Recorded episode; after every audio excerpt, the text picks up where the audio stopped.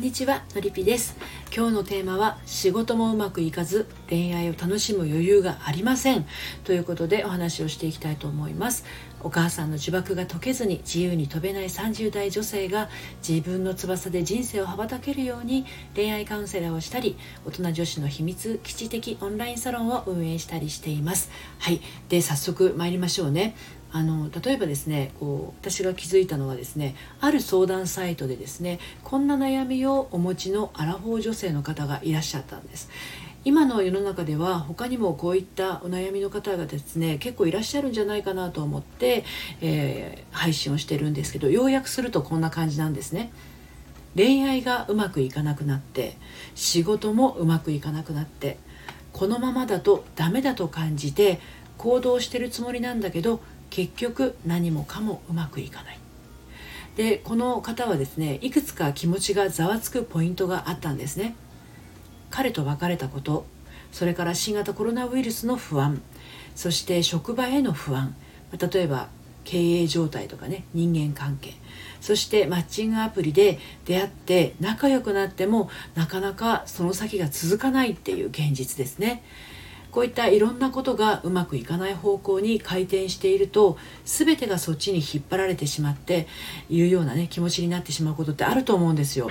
ということで今日はですね3つに分けてまたお話をしていきたいと思います、えー、まあ、今日のテーマは仕事もうまくいかず恋愛を楽しむ余裕がないっていうことなんでこの3つっていうのがですね1つ目理由付けがさらに理由を連れてくる。はい。で2つ目がどうして焦るんだろうと問いかけると焦り続ける。そして3つ目が不安を自分で拭えないあなたへ。この3つに分けてねお話をしていきます。でまず1つ目の理由付けがさらに理由を連れてくるなんですけど、まあ、この方はですねもともと別れた彼とはあの婚約指輪を見に行くような間柄だったそうなんですね。でもさまざまな事情が重なって結局のところ自然消滅してしまったそうなんです。でその頃から仕事もうまくいかなくなってしまって恋愛を楽しむ余裕も持てなくなっていくんですね。ただ年齢的なことこの方は30代半ばの方でしたが、えーと、それを考えるとねちょっと焦っちゃうっていうことなんですね。こんな風におっしゃってました。今仕事も結婚もそこに向けて何かをしていないと40代を迎えた時何も経験していない自分に後悔しそう。どうでしょう？あなたはこういう思いありますか？これ聞いてくださってる方いかがでしょうか？でこの方はですね思い切って転職しようと心に決めて転職活動をしているんだけどなかなかうまくいかないんですねでまたマッチングアプリも再開してみたんだけど昔は楽しかったこうメッセージのやり取りがねもうちょっと面倒になっちゃって億劫になっちゃってなんかこう相手から返事をね催促されてしまうと疲れてしまうんで、まアプリもやめてしまったっていうことなんですね。このままだとダメだと思っているからこそまあこの方はこの方なりに一生懸命行動しているんだけどどれもこれもうまくいかない。焦りますよねこれはね。うん。焦ると思います。ただねこの焦りが物事をうまくいかなくさせているももうそもそもの根源だったりするわけなんですね。焦っているという状態が連れてくる現実は焦っている状態なんですよ。はい。ということはですよ落ち着いた状態が連れてくる現実は落ち着いた状態なんですね。こんなことをね あの言うとそんなの分かってる。でも焦るじゃないですか。この状態。うまくいかないんですよ。これがずっと続いたらと思ったらいても立ってもいられない気持ちになるのは当然じゃないですかのりぴさんみたいな。その気持ち分かります。そう。これがずっと続いたらと思ったら当然そういう気持ちになると思うんですよね。うん、そこで2つ目の「どうして焦るんだろう?」って問うと焦り続けるっていうテーマに進んでいきますがそうなんですよ。どうして私は焦ってるんだろうってね自分に問いかければ当たり前ですがあなたが焦っている理由がねいくらでも浮かぶんじゃないかと思うんですね。うん、でところであなたが望む状態っていうのはどんな感じなんでしょうかね。うん、焦ってるのが嫌だとしたらその反対の焦りの反対落ち着くですよね。落ち着きたいっていうことだと思うんです。焦ってる状態が嫌なんだったらでその反対の状況が望みっていうことですよね。それは焦りの反対は落ち着くだと思うんですよ。だとしたらこう問いかけてみてください。私どうしたら落ち着けるんだろう、うん、この問いかけをすることで一気に思考の向きが変わると思うんですよ。原因探しから方法探しにシフトするんですね。どうしたら落ち着ける？どうして落ち着きたい？この辺りを問いかけていくといろんな思いとともに言葉が浮かび上がってくるはずなんですね。それらを書き留めていくとですね自分が求めているものそれから求めているものの共通項が見つかるはずなんです。人によっては安心感が感じられずにそれが欲しいと思っているのかもしれないですね。またはやりがいを感じられずそれが今一番必要なことなのかもしれません。でこうやって出てきた言葉たちがあなたの心の中には命を持って存在しているわけなんですね。だとしたらその安心感を得るために今自分には何ができるかっていうのを考えることなんですね。でねここでポイントがあってただひたすら考えてばかりだと実現不可能のことを考え出したりしてねまたへこんだりするんです。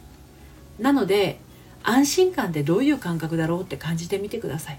これ一人一人感じ方が違います。どういった時に安心感を感じるってねほんと人それぞれなんですよね。お金があると安心感を感じる人人と一緒にいると安心感を感じる人自分の部屋でくつろいでいると安心感を感じる人大好きな自分のベッドで眠りに落ちる前に安心を感じる人。でそして人にとっての安心感って1種類じゃないんですね。はい。じゃなかったらねそれをしている時以外は不安っていうことになっちゃうから1種類じゃないと思います。うん。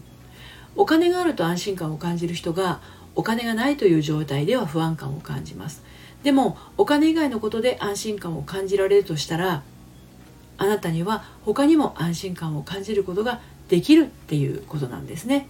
でその安心感をベースにお金を得るにはどうしたらいいか。今の私に何ができるかっていうふうになります。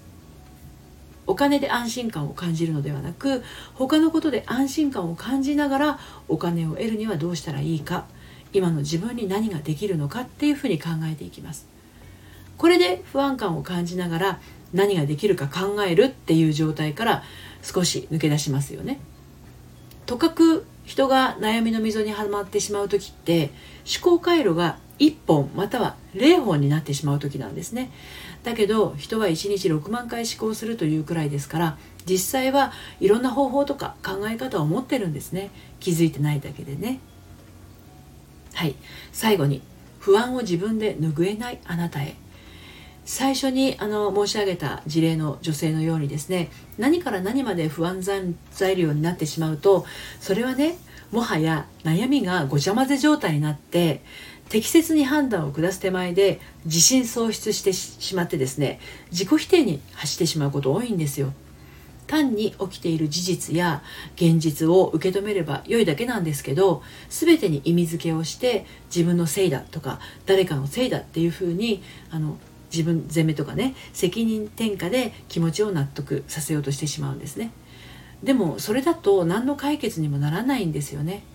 だって具体的にどうしていきたいのかとかこれが私にできるかもっていう可能性への道に踏み出すことができないからなんです。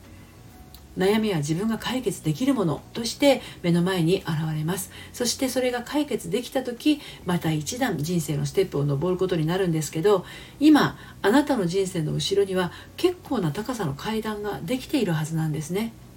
その年齢まで心が無傷で生きてきたってことはまずないと思います。大なり小なり傷つけ傷つけられ生きてきていると思うんですね。もう忘れてしまった過去もあるかもしれないけど今も心にぐさりと傷跡のある辛かったこともあるのではないでしょうか。でも今そのことを思い出してもねその時と全く同じような感覚で嘆いたり悲しんだりできますか？人の気持ちは移り変わりますよね。だから今ドツボにはまっているように見えてもそれはやがて抜けていきます。ということで今日は、えー、仕事もうまくいかず恋愛を楽しむ余裕がありませんというテーマでお話をしてまいりました、えーと、自然に放っておいてもまた歩き出せるはずなんですけど一日でも早く抜け出したいなというあなたはですね私と一緒にお話をしてみませんか？絡まっていた糸がほどけるように自分自身のことが分かります。はい、ということでこちらの内容はですね私の公式サイトのコラムでも読むセラピーとして綴っています。読んでみたいあなたは概要欄のリンクから読んでみてください。そして一人じゃなかなか進めないな。一緒に頑張る仲間が欲しいなというあなたはですね私のやってます心の遊び場オンラインサロンに遊びに来ませんか？